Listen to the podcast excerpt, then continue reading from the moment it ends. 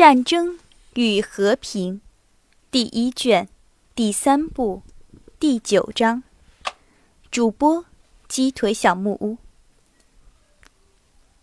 在检阅的第二天，鲍里斯穿了最好的军装，听了同事比尔格预祝他成功，然后骑马到奥尔谋兹去看鲍尔康斯基，希望利用他的后裔为自己谋得最好的位置。尤其是要人身边的副官位置，他觉得这是军中特别有吸引力的位置。罗斯托夫是很舒服的，他的父亲一次寄给他一万卢布，他能够说他不用向任何人低头，不做任何人的听差。可是我呢，除了我的头脑，我什么也没有。我必须建立自己的事业，不放过机会。却利用他们。这天，他在奥尔谋兹没有找到安德烈公爵，但是总司令部、外交团体、两个皇帝和随从们、朝臣们、进士们都在奥尔谋兹。这里的外观只是更加使他希望属于这个上层社会。他不认识任何人，虽然他有漂亮的禁卫军制服。但所有的这些高级文武官员，坐着华丽的马车，带着花翎，配着绶带与勋章，在街中来往着，好像都是高不可测的，在他这个禁卫军小军官之上。他们不但不希望，而且不能够承认有他这个人。他在库图佐夫总司令的司令部里探问鲍尔康斯基，这里所有的副官们，甚至侍役兵们。都那样的望着他，好像是他们要使他明白，很多像他这样的军官们常常来这儿走动，已经使人很厌烦了。虽然如此，也许正因此，在第二天，十一月十五日，他在饭后又到奥尔谋兹来了，进了库图佐夫所住的屋子，访问鲍尔康斯基。安德烈公爵在家，鲍尔康斯基。被领进大厅，这里从前大概是常跳舞的，现在却摆了五张床、各项家具、一张桌子、几把椅子和一架大钢琴。一个副官靠近门，穿了波斯式外套，坐在桌前写字；另一个红润肥胖的涅斯维茨基躺在床上，把手臂放在头下。和一个坐在他旁边的军官在笑，第三个在大钢琴上奏维也纳华尔兹舞曲，第四个靠在大钢琴上伴唱着。鲍尔康斯基不在这儿，看见了鲍里斯。这些先生们当中没有一个人变更他的地位。那个写字的人，鲍里斯向他问话的，厌烦地转过身来向他说：“鲍尔康斯基在值班。”假使他需要看见他，便由左边的门进接待室。鲍里斯道了谢，走进接待室。接待室里有上十个军官和将军们。在鲍里斯走进来时，安德烈公爵亲密地眯着眼。这表示，假使这不是我的责任，我连一分钟的话也不同您说。叫一个年老的、有许多勋章的俄国将军在说话。这个将军几乎是踮着脚，站得挺直，紫脸上带着军人的谄媚的表情，向安德烈公爵在报告什么。很好，请等一下。他用俄语向这个将军说，却带着法语的发音。这是他想要轻蔑地说话时所有的情景，并且看见了鲍里斯。安德烈公爵便不再注意将军，将军央求地跟着他背后跑着，要求他再听一点然后带着愉快的笑容转向鲍里斯，向他点头。鲍里斯这时候已经明白地了解了他从前所推测的事情，那就是在军中，除了军纪中所规定的，团里大家所共知的。他也知道的那种服从与纪律，还有别的更基本的服从。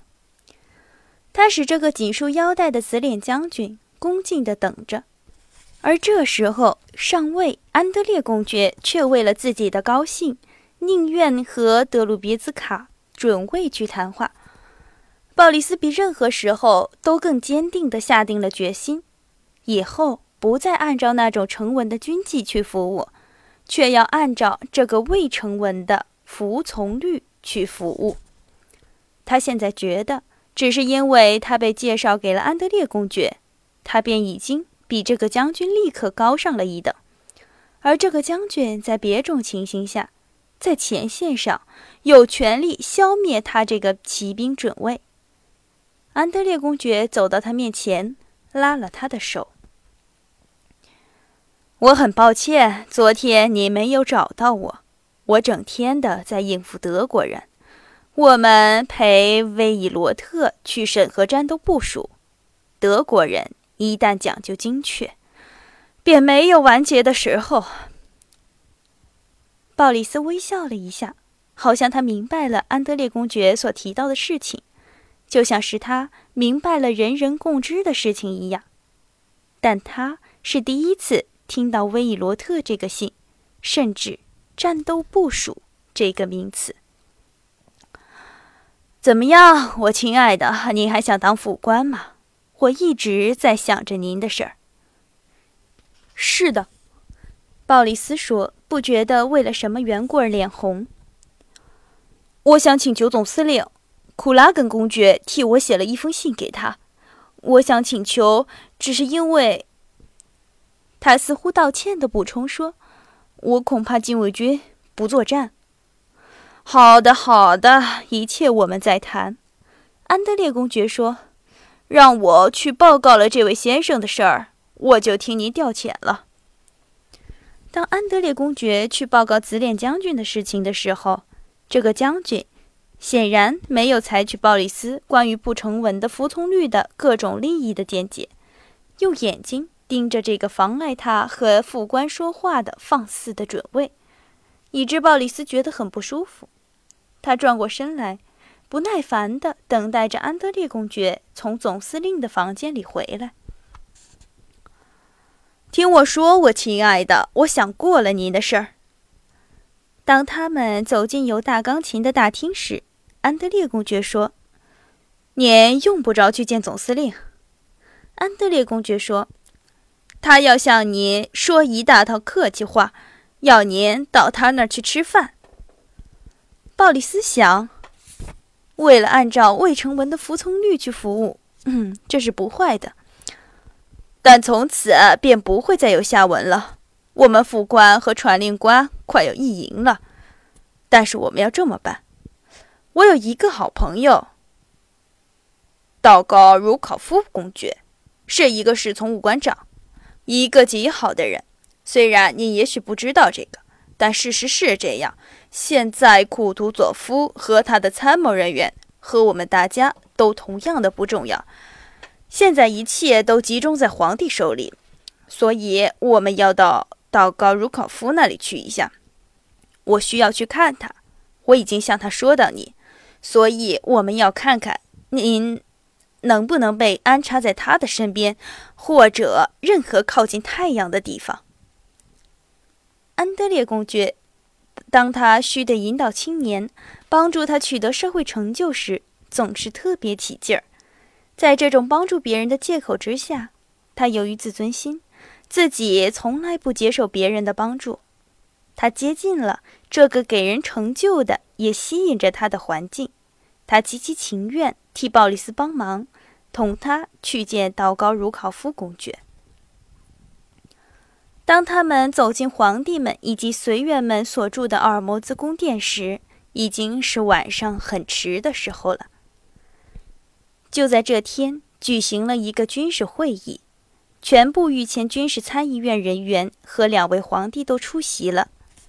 在这个会议里，违反老将军们库图佐夫和施发增堡公爵的意见，决定了立即进攻，并且和波拿巴做大会战。当安德烈公爵带了鲍里斯到皇宫来寻找道高茹考夫公爵时，军事会议刚刚结束。总司令部里全体的人都还醉心于今天少壮派的意见取得胜利的军事会议，主张还等待什么而不进攻的缓战派的意见，那么一致的被压下去了。他们的理由被进攻却有利益的那些无疑的证明驳倒了，以致会议中所谈的未来的会战以及无疑的胜利，好像已经不是将来的事儿。而是过去的事儿了。一切利益都在我们这方面，我方大军集中在一处，无疑的超过拿破仑兵力。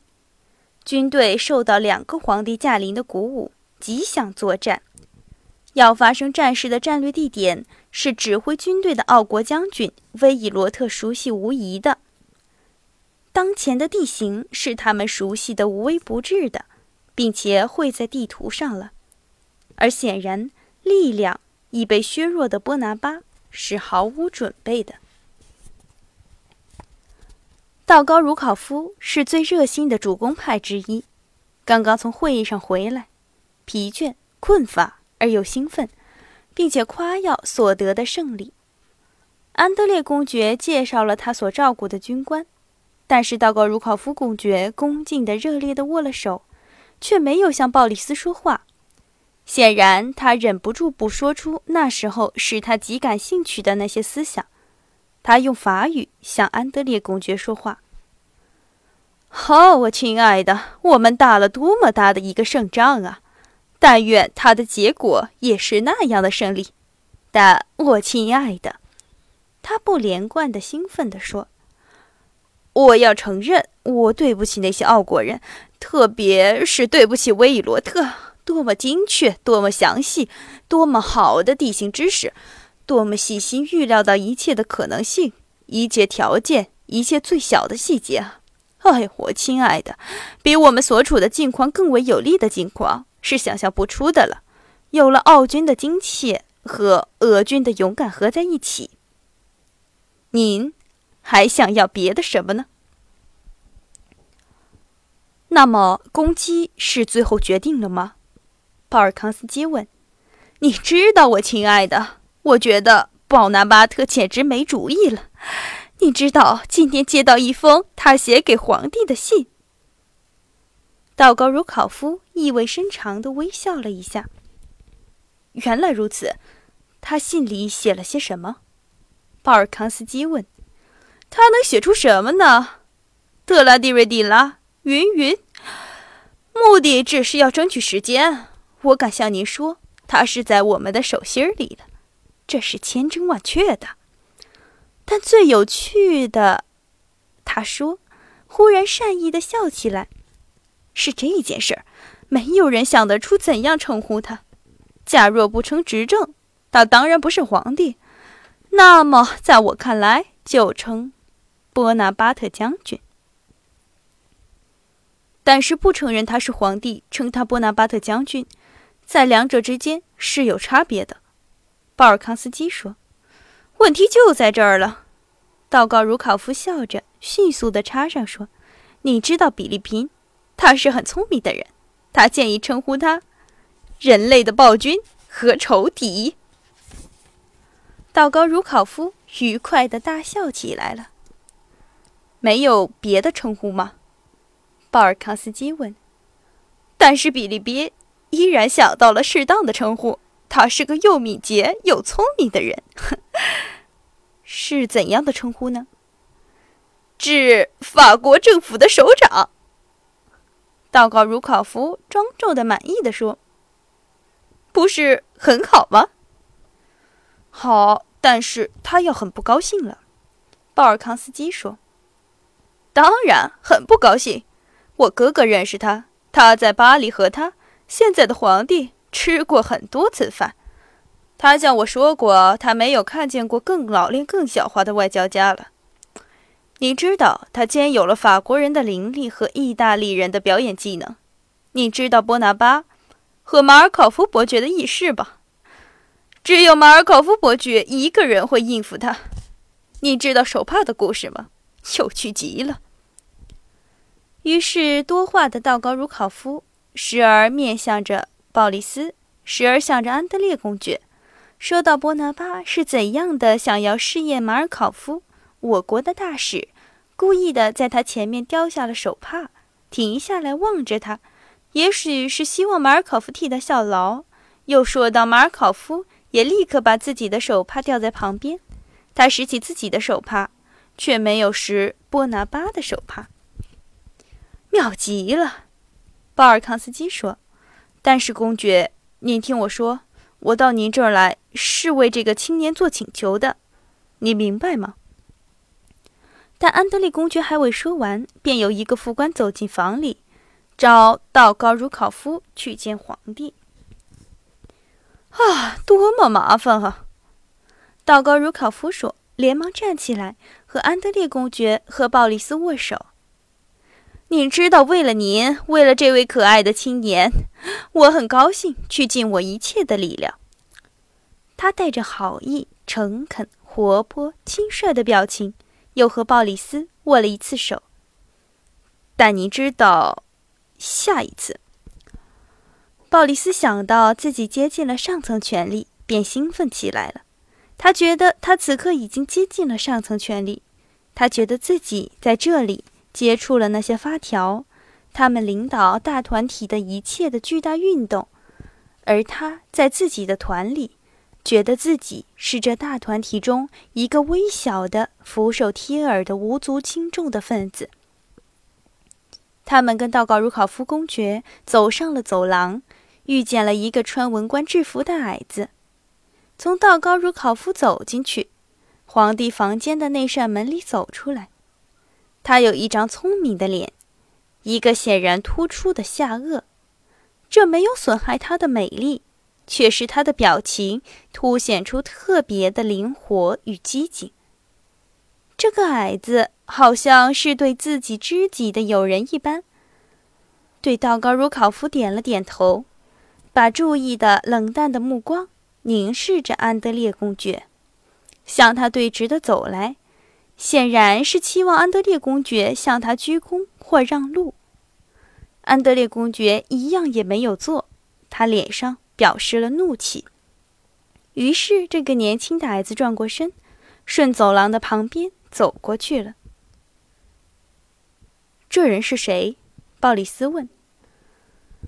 这是一个最卓越的，但我最不喜欢的人。他是外交大臣，阿丹。切尔托瑞什斯基公爵，就是这些人。当他们走出皇宫时，保尔康斯基带着不能压制的叹息说：“就是这些人在决定各国人民的命运。”第二天，军队出发了。直到奥斯特里兹战役的时候，鲍里斯没有再看见鲍尔康斯基和道高茹考夫在伊斯马伊洛夫团里。还保留了些时候。